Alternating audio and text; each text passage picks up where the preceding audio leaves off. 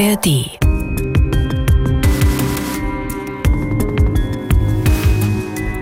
Es ist ein verregneter, kühler Tag, dieser 3. März 1998 in Berlin.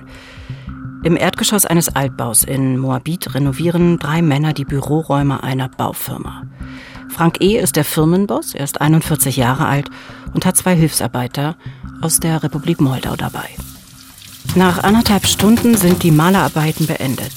Frank E. reinigt dann die Pinsel und die Malerrollen im Bad und dann, dann kommt plötzlich ein Mann in den Raum. Frank E. kann ihn nicht sehen, denn er steht mit dem Rücken zu ihm. Im Visier. Verbrecherjagd in Berlin und Brandenburg. Ein Podcast vom RBB. Mit Elvira Siebert. Meiner Journalistenkollegin aus dem Fahndungsmagazin Täter, Opfer, Polizei im Rundfunk Berlin-Brandenburg und mit Uwe Madl. Dem Mann, der die Kriminalfälle hier im Podcast von Anfang an begleitet hat, als Autor und Moderator der Sendung Täter, Opfer, Polizei. Was tun wir hier? Wir schauen gemeinsam auf wahre Verbrechen in Berlin und Brandenburg. Und diese Geschichten können Sie selbst mitverfolgen als Podcast in der ARD-Audiothek. Und auch heute sprechen wir über einen Mordfall, der bei uns immer wieder Thema war im Fahndungsmagazin über viele Jahre, eben seit Ende der 90er. Genau gesagt seit 1998. Ich war noch gar nicht dabei, aber du, Uwe, du kannst dich höchstwahrscheinlich ziemlich genau daran erinnern. Das kann ich. Ja. Hätte mich jetzt auch gewundert, wenn nicht. Erzähl ein bisschen darüber. Ja klar, äh, so spektakulär war der Fall damals gar nicht. Es gab ja in den 90er Jahren eine ganze Reihe von sehr besonderen Tätern und auch Verbrechen in Berlin und Brandenburg. Über einige haben wir hier im Podcast schon berichtet. Zum Beispiel den Havelripper oder auch äh, den, den Mörder in Weiß, Hautarzt Dr. S. Da war unser Fall heute zunächst ja fast in Anführungsstrichen gesprochen ein ganz normaler Mordfall, zumal es in der Baubranche damals in den 90ern durchaus hart und auch kriminell zuging. Diese dieses Harte und Kriminelle hast du auch anklingen lassen in der Moderation, damals in der Sendung zu diesem Mordfall. Wir hören einfach mal in die Originalsendung rein vom 15. März 1998 und ein kleines Sorry vorweg, wenn Sie die Folge unseres Podcasts auch auf YouTube verfolgen. Die technische Qualität ist nicht so besonders. Wir hören mal rein. Das waren die 90er. Obwohl Berlin von oben besehen fast wie eine riesige Baugrube aussieht, geht der Bauboom an vielen kleineren Firmen der Hauptstadt einfach vorbei. Das Baugeschäft ist eine sehr konfliktträchtige Branche.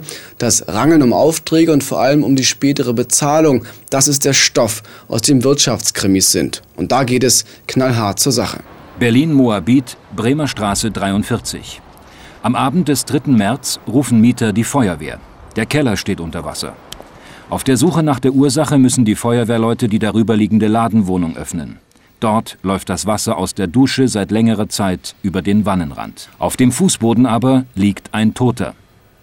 Es ist der 41-jährige Bauunternehmer Frank aus Klado, der hier bis Januar 98 das Büro seiner Baufirma Extracta unterhielt. Wir wissen nicht, wie der Täter, der oder die Täter den, an den Tatort gelangt sind. Es ist wahrscheinlich, dass sie von Herrn hereingelassen worden sind, weil er zunächst mal keine äh, Gefahr für sich vermutete und dass sich aus einem Gespräch heraus möglicherweise dann die Tat entwickelt. Trotz intensiver Ermittlungen hat die Polizei bisher noch keine konkreten Anhaltspunkte für das Motiv und die Hintergründe des Mordes an Frank ja, das waren die ersten Informationen damals für die Öffentlichkeit und die stimmten so nicht ganz, denn schon damals hatte die Polizei einen Verdacht äh, und es gab auch entsprechende Indizien dafür. Aber wir kennen das ja bei aktuellen Ermittlungen, gibt die Polizei immer nur nach und nach, also quasi Salamitaktik. Häppchenweise mhm. Informationen nach draußen und auch das nur, wenn sie selbst nicht so recht vorankommt.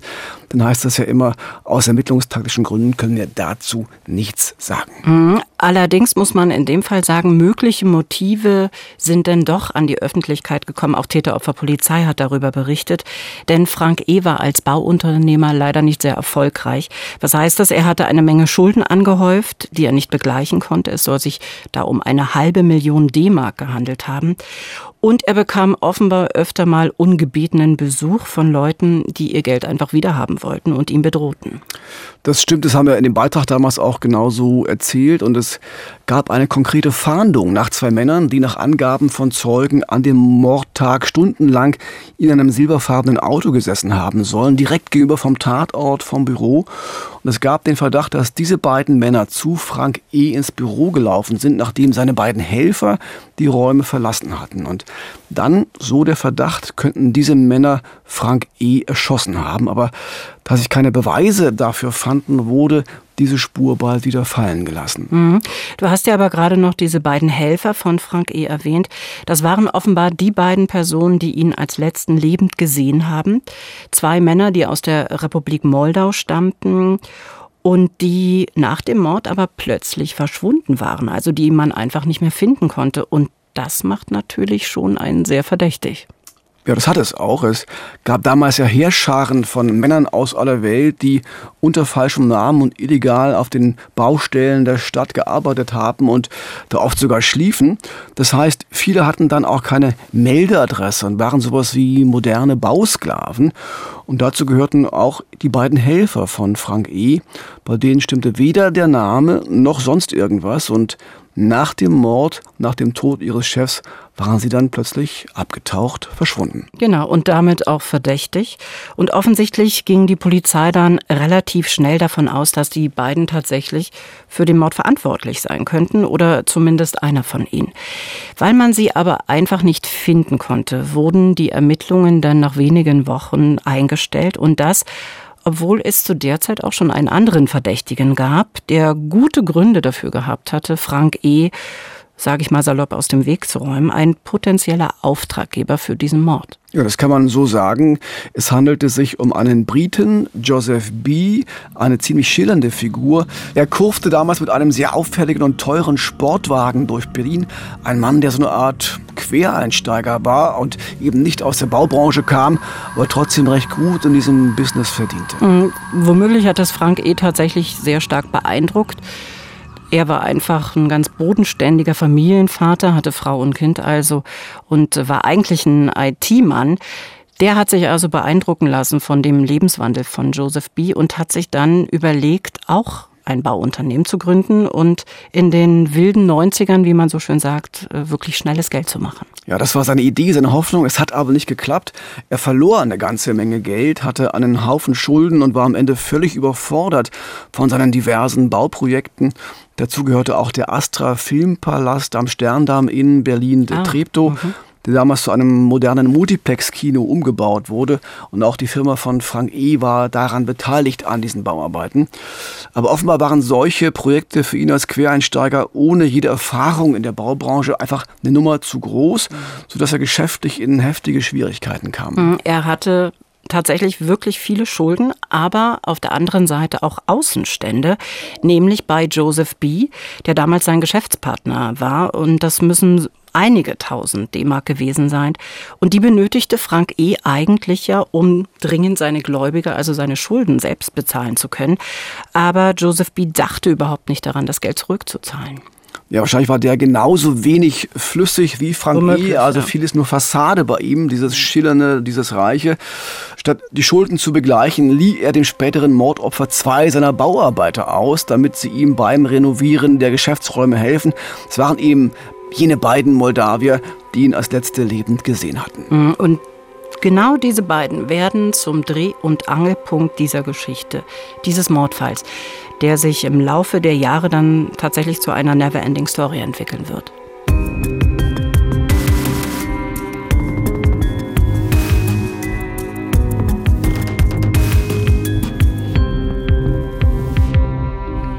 Also, wir fassen nochmal zusammen. Der Westberliner Elektroingenieur und IT-Experte Frank E. steigt Mitte der 90er Jahre in das boomende Baugeschäft Berlins ein. Das aber wenig erfolgreich. Er übernimmt sich, er macht Schulden, er verleiht aber auch Geld an Geschäftspartner, zum Beispiel an den Briten Joseph B. Mhm, und am Ende kommt er einfach in sehr große Schwierigkeiten.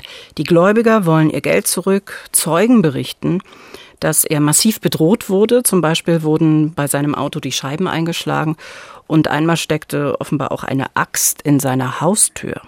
Und dann geht seine Firma im Januar 1998 tatsächlich in den Konkurs. Er muss also sein Büro in der Bremer Straße in Moabit aufgeben und die Räume renoviert und gemalert übergeben. Und weil er einfach kein Geld hat, macht er alles selbst. Ja, und zwar eben unterstützt von diesen beiden moldawischen Bauarbeitern, die von seinem sehr dubiosen britischen Geschäftspartner Joseph B. nach Deutschland geschleust wurden, unter falschem Namen und ohne Meldeadresse. Ja, und dann kommt dieser 3. März 1998.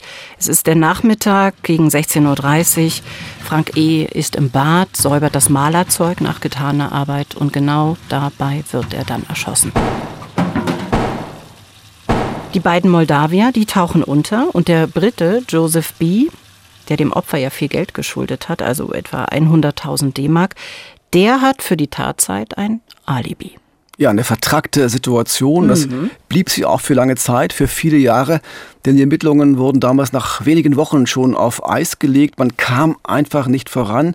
Es passierten damals gleichzeitig viele andere Gewaltverbrechen in Berlin, sodass die Mordkommissionen für solche komplizierten und offenbar unlösbaren Fälle kaum Zeit hatten. Es dauert tatsächlich fast 20 Jahre, bis wieder Bewegung in diese Mordermittlungen kommen. Im April 2017 fliegt ein Mann aus London nach Berlin und spricht dann einfach zwei Polizisten vor dem Flughafengebäude an. Und der sagt dann, er wisse etwas zu einem Mordfall, der vor langer Zeit passiert sei. Er wisse, wer Frank E. am 3. März 1998 in Berlin erschossen habe. Dieser Mann am Flughafen ist einer der beiden Moldawier, die mit Frank E. gemeinsam dessen Büroräume renoviert hatten. Sein Name Vyacheslav A. Ja, erstaunlich, oder? Diese ja. Geschichte. Da fliegt er nach Berlin, spricht Polizisten an und, und sagt, niemand, ich weiß was zum Mord. Und niemand weiß, was ihn nach so vielen Jahren zu diesem Schritt bewogen hat. Mhm. Er wird dann vom Flughafen zur Mordkommission in die Keitstraße gebracht und dort als Zeuge vernommen. In dem Gespräch behauptet er, dass sein Landsmann Sergei N., der andere Moldawier, der andere Bauhelfer, Frank E. erschossen hätte. Und zwar im Auftrag von Joseph B., dem dubiosen britischen Geschäftspartner. Der soll für diesen Mord angeblich 1500 D-Mark gezahlt haben. Das ist ja sehr viel Detailwissen. Das heißt, die Berliner Behörden müssen jetzt auch reagieren bei so einer Aussage. Sie haben jetzt die Identität beider Moldawier auf alle Fälle und kann den Beschuldigten mit internationalen Haftbefehl aufsuchen. Zwei Jahre später wird dann der Mann auch gefunden, also Sergei N. Der lebt mittlerweile in Italien, arbeitet dort ganz offiziell als Bauarbeiter, hat Frau und Kinder und ist inzwischen 59 Jahre alt. 2019 wird er in Italien verhaftet und kommt in die sogenannte Auslieferungshaft. Also kann der Fall nach so langer Zeit doch noch geklärt werden. Sergei N. soll der Mörder sein. Natürlich steht ihm wie jedem Beschuldigten, wie jedem Angeklagten ein Anwalt zu, ein Verteidiger. Und das wird zunächst die Düsseldorfer Anwältin Josipa Salm-Franski sein, die über eine europäische Anwaltsvereinigung bestellt wird. Da der Prozess am Landgericht in Berlin stattfinden soll, kommt auch ein Experte aus Berlin dazu, der Strafrechtsverteidiger Frank Zindler. Und der kann sich noch sehr gut an seine erste Begegnung mit Sergei N. erinnern. Äh, nach dem ersten Besuch in der JVA Moabit, als ich den Mandanten dann kennenlernte, war mir schon vom Bauchgefühl her völlig klar, dass der sicherlich keinen Mord begangen hatte. Es ist ein sehr ruhiger, sehr netter, sehr gläubiger Mensch, der ähm, auf Gott vertraute auch die ganze Zeit während des Verfahrens und überhaupt keine Anzeichen, es gab überhaupt keine Anzeichen dafür, warum er das getan haben sollte und warum er dazu fähig gewesen sein sollte. Ja klar, könnte man jetzt sagen, er ist der Verteidiger, da muss er von der Unschuld seines Mandanten ja überzeugt sein. Aber ist das so auch tatsächlich? Wir hören dazu nochmal Frank Zindler. Als ich angefragt wurde, war ich von überhaupt nichts überzeugt. Äh, und grundsätzlich ist es für die Verteidigung ja auch zunächst einmal irrelevant, ob äh, ein Beschuldigter schuldig ist oder nicht, weil es geht ja nicht darum, die Tat zu verteidigen, sondern es geht ja darum, einen Beschuldigten äh, zu verteidigen. In diesem Fall aber war es wirklich so, dass der Anwalt aus Berlin und seine Kollegin aus Düsseldorf von Anfang an davon ausgingen, dass ihr Mandant nicht für den Mord an Frank E. verantwortlich war. Unter anderem auch deshalb, weil er vor der drohenden Auslieferung nicht versucht hatte, aus Italien in seine Heimat Moldau zu fliehen. Dort wäre er nämlich sicher gewesen, denn von dort hätte er nicht nach Deutschland ausgeliefert werden können, weil es kein entsprechendes Abkommen zwischen Deutschland Deutschland und der Republik Moldau gibt. Genau, und diese Flucht wäre ganz einfach gewesen, denn die Berliner Staatsanwaltschaft, die hatte nach der ersten Verhaftung von Sergei N.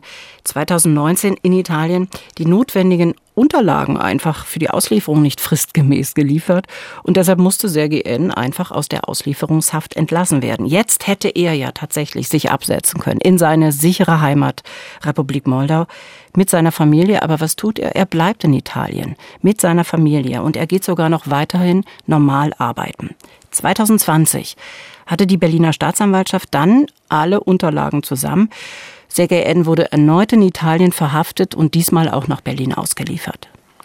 Ja, für den Strafverteidiger Frank Zindler war das damals eine wirklich ungewöhnliche Situation, denn während Sergei N. in Berlin schon in der U-Haft saß, versuchte die Staatsanwaltschaft mit großen Mühen den anderen Moldawier, also Vyacheslav A., der inzwischen wieder in London war, aus Großbritannien zurück nach Berlin zu bekommen. Er war ja der Hauptbelastungszeuge. Er hatte ja behauptet, Sergei N. sei ein Mörder. Was man nicht vergessen darf, das waren Corona-Bedingungen. Wir waren in der ersten Corona-Welle.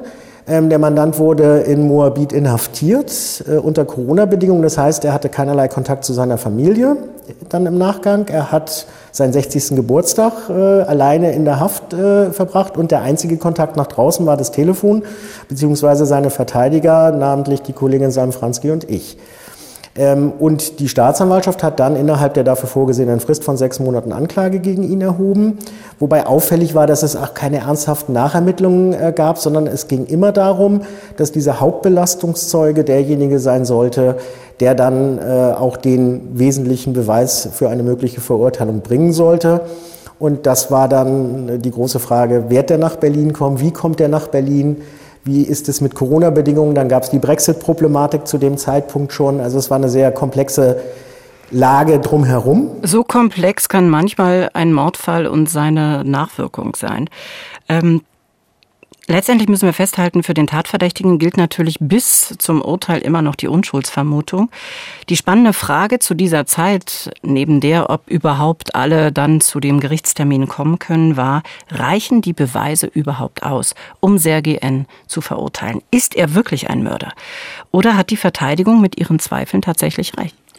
Also rein theoretisch könnte Sergei N. natürlich der Täter sein, der Mörder sein. Er war am Tatort, er hat mit Frank E. das Büro renoviert, er kannte den mutmaßlichen Auftraggeber, den britischen Unternehmer Joseph B. Aber dass er wirklich geschossen hat, dafür gibt es keinen objektiven Beweis, nur die Aussage des anderen Moldawiers, Vyacheslav A. Da liegt ja auf der Hand, einfach den Dritten dazu zu holen, also den sogenannten Auftraggeber für diesen Mord, diesen Briten um einfach die Belastbarkeit der Aussage des einen Moldawiers gegen den anderen zu überprüfen. Aber das funktioniert nicht, wie uns der Anwalt geschildert hat. Der ist als Zeuge deshalb nicht zum Prozess gekommen, weil er selber äh, in Haft in Großbritannien saß und immer noch sitzt aufgrund eines Millionenbetruges in Dartmoor. Ähm, es ist auch versucht worden, den zu vernehmen, aber da gab es auch keine Rückmeldung äh, von ihm. Und es war, wenn man sich die Akte anschaute, äh, von Anfang an im Gespräch, auch schon in den ersten Ermittlungen, dass der möglicherweise äh, an, dieser, an diesem Tötungsdelikt beteiligt gewesen sein könnte, er aber ein Alibi hatte. Und insofern dann aus dem Kreis der engeren Verdächtigen auch wieder ausgeschlossen wurde und dann irgendwann auch aus Deutschland verschwand. Ja, das war wirklich eine verzwickte Situation. Der mögliche mhm. Auftraggeber, der Mann mit dem stärksten Motiv, saß im Knast. der sitzt in Großbritannien im Gefängnis ja. und schweigt und ihm ist auch nichts nachzuweisen. Und der Hauptbelastungszeuge Vyacheslav A. lebt ebenfalls in Großbritannien und es war unglaublich schwierig, ihn nach Berlin zu holen. Corona, Lockdown, Brexit und nicht zu vergessen, dieser Zeuge war selbst alles andere als einfach. Das ist der wirklich große Knackpunkt an dieser ganzen Geschichte. Denn dieser Vyacheslav A. machte schon 2017, also bei seiner allerersten Aussage in Berlin am Flughafen, einen merkwürdigen Eindruck auf die Ermittler. Das konnte der Anwalt später in den Akten nachlesen. Ähm, diese Vernehmung äh, wies insofern Besonderheiten auf, als dass er zusätzlich zu diesem eigentlichen Tatgeschehen Dinge erzählte, die damit gar nicht in Zusammenhang standen, die aber erheblichen Zweifel an seinem mentalen Zustand aufkommen ließen. Also er behauptete zum Beispiel, er sei Tierarzt, was er nicht gewesen ist. Er behauptete weiterhin, er sei im Jahre 1997 mit, von Interpol zum Arbeiten nach Berlin gebracht worden aus der Tschechei, ähm, aus der Tschechischen Republik. Ähm, dann behauptete er, es seien mehrere Mordversuche auf ihn äh, unternommen worden in der Zeit, als er in Deutschland gewesen sei. Er behauptete im Weiteren, dass er mit K.O.-Tropfen ähm, äh, ohnmächtig gemacht worden sei und sich an bestimmte Dinge nicht mehr erinnern könne. Also es gab relativ viele Anhaltspunkte, die bei uns die Annahme sehr schnell aufkommen ließen, dass da an dieser Geschichte einiges nicht stimmen könne. Und es führte ja im Ergebnis auch dazu, dass wir die Aussagen von einem forensischen Psychiater haben begutachten lassen im Vorfeld des Hauptverfahrens und das auch sehr schnell in das Hauptverfahren eingeführt haben, um dem Gericht klarzumachen, dass diese Aussage an sich nicht belastbar war. Jetzt muss man sich eine Frage stellen, nämlich warum hat das Gericht diesen Prozess dann überhaupt zugelassen? Denn es muss ja im Vorfeld die Anklage prüfen und erst wenn die Aktenlage eine Verurteilung des Angeklagten wahrscheinlich erscheinen lässt, wird die Hauptverhandlung überhaupt eröffnet. Und hier baute, nochmal zur Erinnerung, die gesamte Beweisführung einzig und allein auf der Aussage eines Mannes auf, der bereits bei seiner ersten Vernehmung 2017 einen zumindest fragwürdigen Eindruck gemacht hat. Naja, offenbar genügte es der Staatsanwaltschaft und dann auch dem Gericht zunächst, dass das Kerngeschehen, das der Zeuge geschildert hat, also der Mord nachvollziehbar war und dass diese Schilderung mit den Ergebnissen der Ermittlungen übereinstimmte. Er wusste zum Beispiel, dass da drei Schüsse gefallen sind. Er wusste, dass der Mord im Bad passierte. Das heißt, es gab eine sogenannte Aussagekonsistenz. Oder anders formuliert, wenn der Zeuge eine im Kern stimmige Geschichte erzählt, dann ist das erstmal glaubhaft auch wenn der Zeuge vielleicht selbst wenig glaubhaft wirkt. So zumindest die Sicht der Staatsanwaltschaft. Mhm. Also ein Hauptbelastungszeuge, der offenbar eindeutiges Wissen über diesen Mord, vor allen Dingen über den Ablauf des Mordes hatte. Und ob er da nun wirklich nur Zeuge war oder ob sein Wissen vielleicht sogar das Wissen des Täters, vielleicht eines Mittäters war, das wollte man offensichtlich im Zuge der Beweiserhebung vor Gericht dann im Prozess herausfinden. Auch wenn so ein Verfahren mit einem Angeklagten und einem Zeugen aus dem Ausland in Corona-Zeiten extremst schwierig war. Also ein Gerichtsverfahren, das in jeder Hinsicht besonders war, von Anfang an. Im Januar 2021 begann der Prozess vor dem Landgericht in Berlin. Wir haben in unserer Sendung Täter, Opfer, Polizei natürlich davon berichtet. Und da wurde schnell klar, es gab noch weitere Probleme bei diesem Prozess, wie Gerichtssprecherin Lisa Jani erklärt hat. Einen Mordfall nach so langer Zeit zu verhandeln, ähm, stellt uns vor mehrere Schwierigkeiten. Einmal sind drei Zeugen bereits verstorben, die damals zur Tatzeit 1998 Wahrnehmungen gemacht haben. Die Verteidigung hat in dem Zusammenhang auf ein weiteres Problem aufmerksam gemacht, nämlich das ist die der Erinnerung von Zeugen. Weil nach so vielen Jahren ändert sich die Erinnerung und da muss man dann eben ganz behutsam vorgehen und dann auch wirklich herausschälen, was noch tatsächliche Erinnerung ist und was sich dann im Laufe der Zeit als vermeintliche Erinnerung gebildet hat. Natürlich helfen da auch die Protokolle der damaligen Zeugenvernehmungen. All das wird die Kammer hier zu berücksichtigen haben.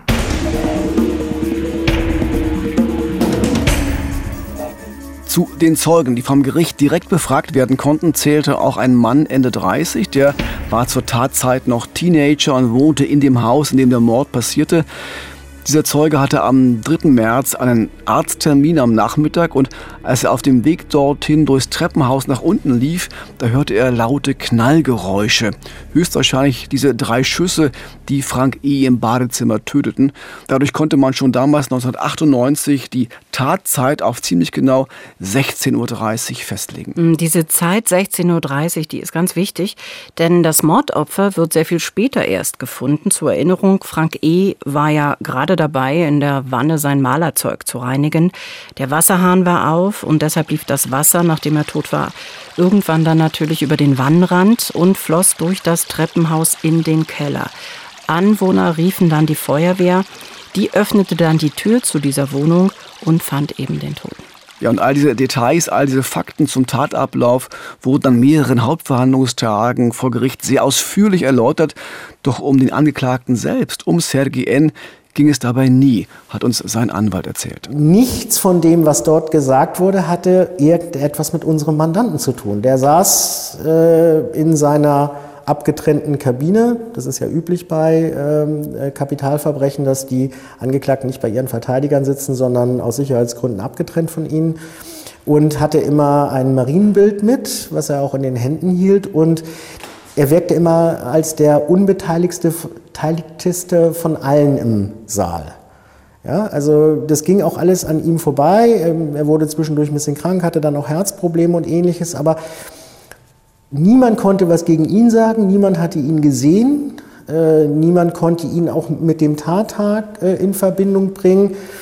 Ähm, das lief alles an ihm vorbei und man hatte zwischendurch schon das Gefühl, warum sitzt der eigentlich dort? Doch dann kam der 15. April 2021. Es war bereits der 16. Verhandlungstag und die Verteidiger, die hatten die Nachricht bekommen, dass der Hauptbelastungszeuge nun tatsächlich aus Großbritannien nach Berlin gekommen war und vor Gericht aussagen wollte.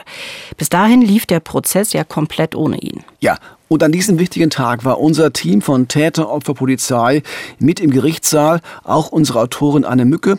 Und wir waren damit erstaunlicherweise die einzigen Medienvertreter im Saal und wurden damit Zeugen eines wirklich besonderen, eines außergewöhnlichen Verhandlungstages. Mhm, zunächst waren nämlich erstmal alle sehr gespannt, ob Vyacheslav A. vor Gericht bei seiner Aussage von 2017 bleiben würde. Also ob er wieder seinen Landsmann und früheren Kollegen Sergei N. des Mordes an den Bauunternehmer Frank E. beschuldigen wird. Und auch wie er das macht. Wirkt er dabei glaubwürdig? Und was ist womöglich mit seinen mentalen Problemen? Für den Angeklagten und seine Verteidiger waren das Momente höchster Anspannung, das kann man sich vorstellen. Von diesem Verhandlungstag und der Vernehmung des Hauptbelastungszeugen hing alles ab. Kommt der inzwischen 60 Jahre alte Familienvater Sergei N. wieder auf freien Fuß oder muss er als verurteilter Mörder für sehr lange Zeit ins Gefängnis? Wenn Sie jemanden verteidigen, bei dem Sie davon ausgehen, dass er unschuldig ist, ist das immer die unglücklichste Situation für einen Verteidiger. Weil es geht um lebenslang, bei Mord gibt es keine andere Strafe in Deutschland.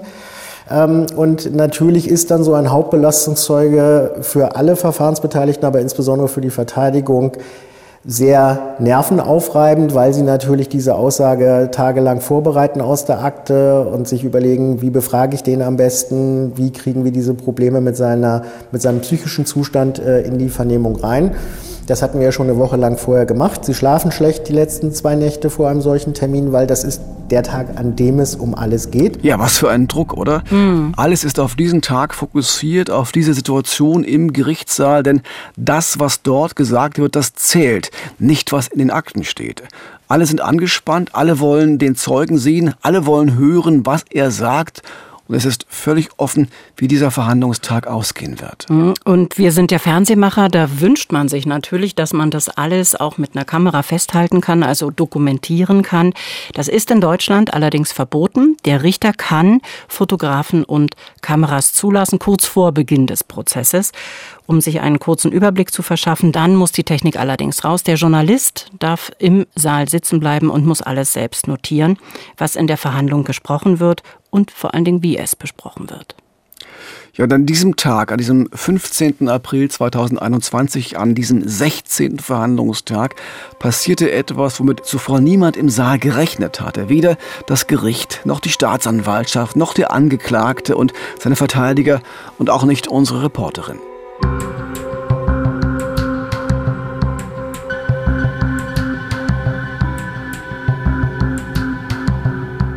Was wird der Hauptbelastungszeuge sagen? Wie wird er es sagen und wie wird das Gericht das alles bewerten?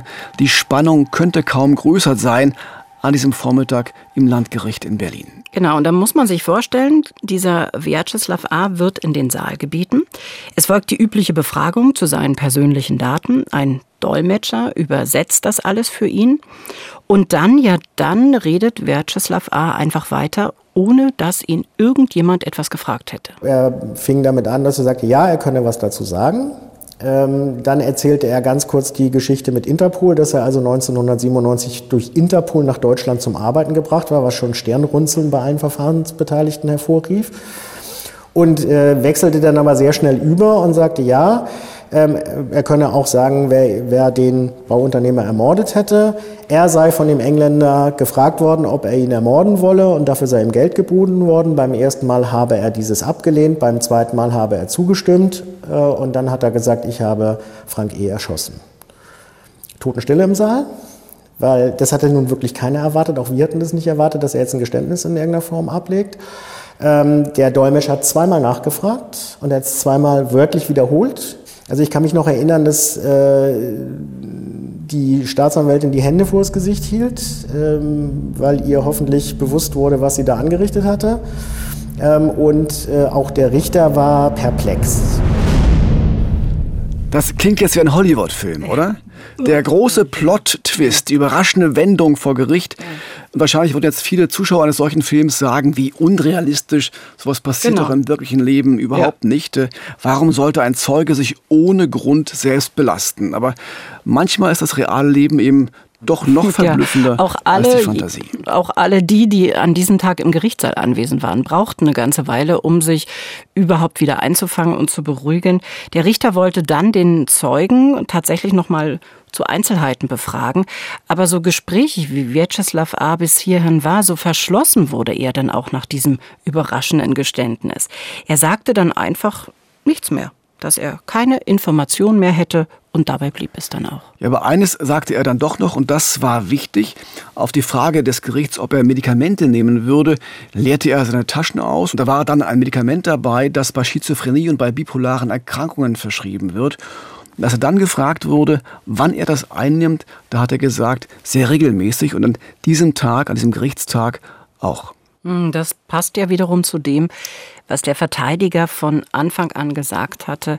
Vyacheslav A., der seinen Landsmann Sergei N. ja völlig aus dem Nichts, muss man sagen, heraus des Mordes an Frank E. beschuldigt hatte, hatte eben offenbar ernsthafte psychische Probleme. Und so muss man es leider sagen, war von vornherein alles andere als glaubwürdig. Ja, aber wie glaubwürdig war denn seine überraschende Aussage, dass er den Bauunternehmer erschossen hätte, sein Geständnis. Ja, da gab es natürlich stimmt. auch äh, Fragezeichen. Mhm. Erst recht, wenn man jetzt wusste, dass er auch an diesem Verhandlungstag vor Gericht unter dem Einfluss von Psychopharmaka stand. Hm, man darf aber nicht vergessen, er hatte ja sehr dezidierte Kenntnisse von dem Tathergang. Und wenn er den Mord nicht als Zeuge erlebt hatte, dann offensichtlich als Täter. Sein unerwartetes Geständnis auf alle Fälle genügte dem Gericht erstmal, um den Hauptbelastungszeugen Vyacheslav A. noch im Gerichtssaal als neuen Verdächtigen festzunehmen und den bisherigen Angeklagten Sergei N. sofort aus der Haft zu entlassen. Ja, und das brachte aber jetzt neue Probleme für die Verteidigung, denn Sergei N. war ja ab sofort ein freier Mann, aber wo sollte er hin? Es war noch immer Pandemiezeit. Die Hotels waren geschlossen, es gab keine Übernachtungsmöglichkeiten. Zum Glück fand sich dann die Tochter einer Nachbarin aus Italien, einer Nachbarin von Sergei N. Die Tochter lebte in Berlin und die nahm ihn dann auf. Ja, aber bevor er da unterkam, da wollte er eines tun, was er so lange vermisst hat, nämlich die Freiheit genießen zumindest die Freiheit genießen, die ein Lockdown möglich machte zu dieser Zeit. So erinnert sich sein Verteidiger Frank Zindler an diesen Tag. Er ist dann am Nachmittag, ich glaube so gegen halb vier, vier, haben wir ihn dann tatsächlich aus der Haft abgeholt. Ähm, er ist dann äh, tatsächlich durch Berlin gelaufen. Er wollte auch laufen. Also nach zehn Monaten Inhaftierung wollte er nur draußen sein. Und ich weiß, er hatte mal in der Haft gesagt in einer Besprechung, das Erste, was er machen würde, wenn er rauskäme, er wolle ein Bier trinken. Die Tochter der Nachbarin, unser Mandant und wir beide haben uns dann am Abend bei mir zu Hause getroffen, was tatsächlich äh, eine Ordnungswidrigkeit darstellte seinerzeit. Man durfte nur ne, nicht daran erinnern, eine Person. Es war uns sowas von egal und äh, haben dann abends äh, gekocht bei mir zu Hause mit ihm und äh, haben dann, er hat sein Bier gekriegt. Ja, es fühlt sich dann doch an wie eine Art Happy End, oder? Gott sei Dank. Ja. Ähm, aber noch war das Ganze nicht abgeschlossen. Es fehlte noch der offizielle Freispruch. Das musste von der Kammer erstmal vorbereitet werden. Das heißt, zwei Tage nach dem überraschenden Geständnis von Vyacheslav A. traf man sich zum letzten Verhandlungstag in dieser Sache. Staatsanwaltschaft und Verteidigung plädierten kurz und bündig auf Freispruch und dann erfolgte der auch prompt. Hm, Täteropferpolizei war natürlich auch an diesem Tag mit im Gericht dabei. Und Sergei N., der war einfach mehr als erleichtert. Und wir konnten mit ihm sprechen. Ein Dolmetscher hat ihn damals für uns übersetzt. Сейчас могу сказать одно, потому что я весь на эмоциях, извините, так, так, это большой стресс. Но я сейчас, сейчас чувствую нормально. Ich kann nur eins sagen, dass ich bin sehr emotional. Es ist natürlich eine sehr stressige Situation gewesen, aber ich fühle mich großartig. И, как говорится, я, конечно, ждал, что так оно получится, но так, он- так оно и вышло, потому что я, я ничего не делал. Ich Ja, habe ja, ich auch wusste- ja, ich erwartet, dass die Geschichte diese Wende nehmen wird. Also so habe ich das in meinem Inneren gefühlt. Я не, не имел страха, не имел ничего, потому что Ich hatte keine Ja, ich- Angst, ja, ja, ich ich- hatte ja. kein Bedenken. Ich war mir sicher, dass ich, und ich wusste, dass, dass ich unschuldig bin. я, я рабочий человек, я сегодня сработал, я заработал честным трудом. Also ich habe mein ganzes Leben lang gearbeitet. Ich bin ein rechtschaffener Mensch und ich habe mir nichts zu Schulden kommen lassen. Я попытаюсь забыть это все. Ich werde versuchen, das zu vergessen. Как, как, как, как говорят, говорят, забыть, как страшный сон. Also wie ein schrecklicher Traum. Ja, das wirklich Erstaunliche war, dass Sergei N. nach diesem Freispruch keinen Groll gegenüber den deutschen Strafverfolgungsbehörden hegte und das, obwohl er mehr als 300 Tage in Untersuchungshaft saß. Auch das hätte aus Sicht der Verteidigung gar nicht sein müssen, denn es bestand ja keine Fluchtgefahr bei ihm. Er hätte sich ja, du hast ja schon erzählt, äh, nach der ersten Verhaftung in Italien einfach Richtung Moldau absetzen können. Genau. Sergei N. hat dann aber noch etwas getan an diesem letzten Verhandlungstag. Er hat nämlich ein Schlusswort gehalten und er hat sich bedankt. Und zwar bei seinen Verteidigern, weil die die einzigen waren, die ihm geglaubt hatten, aber auch beim Gericht und bei der Staatsanwaltschaft, weil die eben bereit waren, die Wahrheit anzuerkennen und damit für Gerechtigkeit gesorgt haben. Ja, und das war offenbar auch die ganze Zeit seine Hoffnung. Daran hatte er sich geklammert, nämlich an diese Überzeugung, dass er nicht verurteilt werden kann, weil er eben unschuldig war. So gegen 12 Uhr, das war, äh, ja, ich glaube, es war ziemlich genau 12 Uhr, sind wir dann aus dem Gericht gekommen und äh, die Kirchenglocken in Moabit fingen an zu läuten und er erzählte uns, er hat da immer drauf, er habe immer auf Gott vertraut und ihm war klar, dass das auch äh, nachgewiesen würde, dass er das nicht gewesen sei. Und äh, er wolle aber nie wieder nach Deutschland kommen, äh, was aus meiner Sicht äh, nachvollziehbar war. Und ist dann zurück nach Italien. Ja, und interessant ist auch, Sergei N. ist in seiner Wahlheimat Italien auch umfassend rehabilitiert worden, auch in den Medien. Die hatten sich nämlich auf ihn gestürzt und auf seine Familie bei seiner Verhaftung und dort auch seinen kompletten Namen veröffentlicht, was natürlich schwierig ist, wenn man dort noch lebt. Klar, und äh, nach der Rückkehr aber gab es dann einige Wiedergutmachungsberichte in seriösen Zeitungen und dem italienischen Fernsehen. Da kamen er und seine Verteidiger sogar in einer Sondersendung zu Wort. Das ist bei uns ja eher selten, dass ein offenbar zu Unrecht Angeklagter auch medial die Chance bekommt, seinen Sich Ruf wiederherzustellen, ne, dass das wieder gut gemacht wird auch. Und vom deutschen Staat gab es dann noch eine Entschädigung für die lange Haftzeit obendrauf. Insgesamt 23.000 Euro. Ja, aber eine wichtige Frage bleibt ja noch, nämlich die, ob Vyacheslav A. inzwischen vor Gericht gestellt wurde und als Mörder von Frank E. gilt und damit auch ein Urteil hat.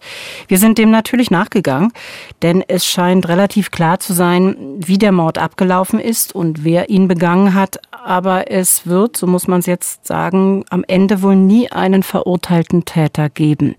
So sieht das zumindest der Anwalt Frank Zindler. Also so wie sich der Tattag nun im Nachhinein darstellt, ist es äh, wohl tatsächlich so gewesen, dass die beiden in diesem Büro auch gearbeitet hatten, diese Renovierung äh, zur Rückgabe des Büros auch ähm, durchgeführt hatten, zumindest zum Teil.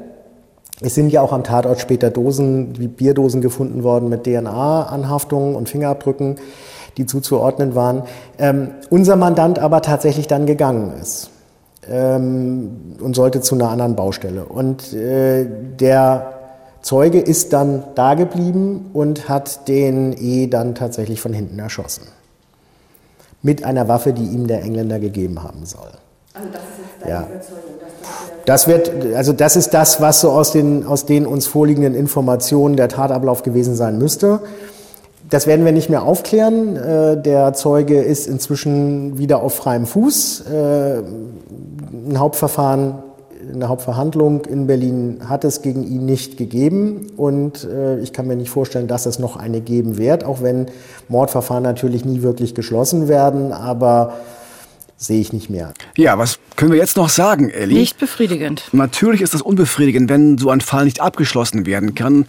Man muss dazu aber wissen, dass der Zeuge, aus dem vor Gericht ein Verdächtiger wurde, Vyacheslav A., in der U-Haft psychiatrisch begutachtet wurde. Der Sachverständige stellte eine Schizophrenie fest und deshalb sind alle Aussagen von ihm, auch sein Geständnis, nicht glaubwürdig und dürfen nicht verwendet werden.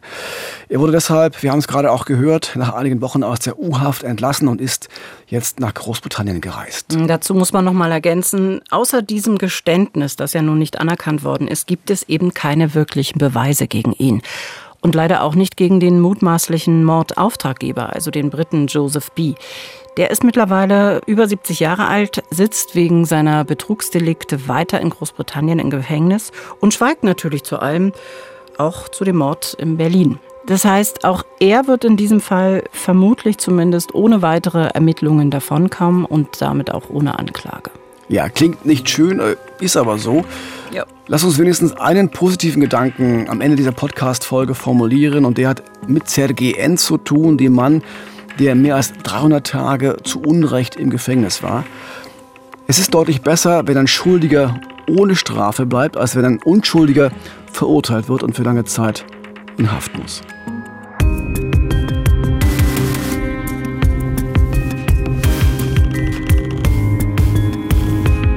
An der Stelle sagen wir vielen Dank fürs Zuhören. Am Sonntag in zwei Wochen gibt es hier wie gewohnt eine neue Folge von Im Visier. Ja, wir sprechen über den Mord an der Schülerin Alissa in Eichwalde bei Berlin. Die 14-Jährige kannte den Täter. Sie hatte ihn im Internet kennengelernt und auch schon mal in der realen Welt getroffen. Doch ihre zweite Verabredung war tödlich. Wir erzählen, was damals passiert ist. Ein sehr berührender Fall. Übrigens, ähm, wir werden am 28. November nochmal live on Tour sein. Diesmal wieder in Berlin. Und zwar im Haus des Rundfunks in der Masurenallee. Und wenn Sie dabei sein wollen und wissen wollen, wo und wie es Tickets gibt, kein Problem, schauen Sie einfach in unsere Show Notes. Ja, und ganz zum Schluss noch eine Empfehlung für einen anderen spannenden Podcast, diesmal vom MDR, vom Mitteldeutschen Rundfunk. Es geht um einen Fall, der bundesweit für Schlagzeilen gesorgt hat. Lina E. Die Frau stand als Staatsfeindin vor Gericht und wurde dann als Linksextremistin verurteilt. Für viele Linke ist sie dagegen eine Ikone. Doch wer ist sie wirklich? Warum wurde sie so radikal? Die Antworten gibt's im Podcast Die Faschojägerin, der Fall Lina E. und seine Folgen, zu finden in der ARD Audiothek. Hm, dort finden Sie auch sämtliche Folgen von Im Visier. Dazu auch auf rbbonline.de und natürlich überall, wo es Podcasts gibt. Und natürlich sind wir auch bei YouTube zu finden als Videoformat. Wenn es Ihnen gefallen hat, dann freuen wir uns einfach auf freundliche Kommentare und eine freundliche Bewertung. Ja, das war's für heute. Schön, dass Sie bei uns waren und Sie wissen, ein Gedanke ist am Ende für uns immer sehr wichtig. Das Böse ist vor allem die Abwesenheit von Empathie. Also egal, was Sie heute noch tun, seien Sie empathisch. Das Leben ist zu kurz, um böse zu sein.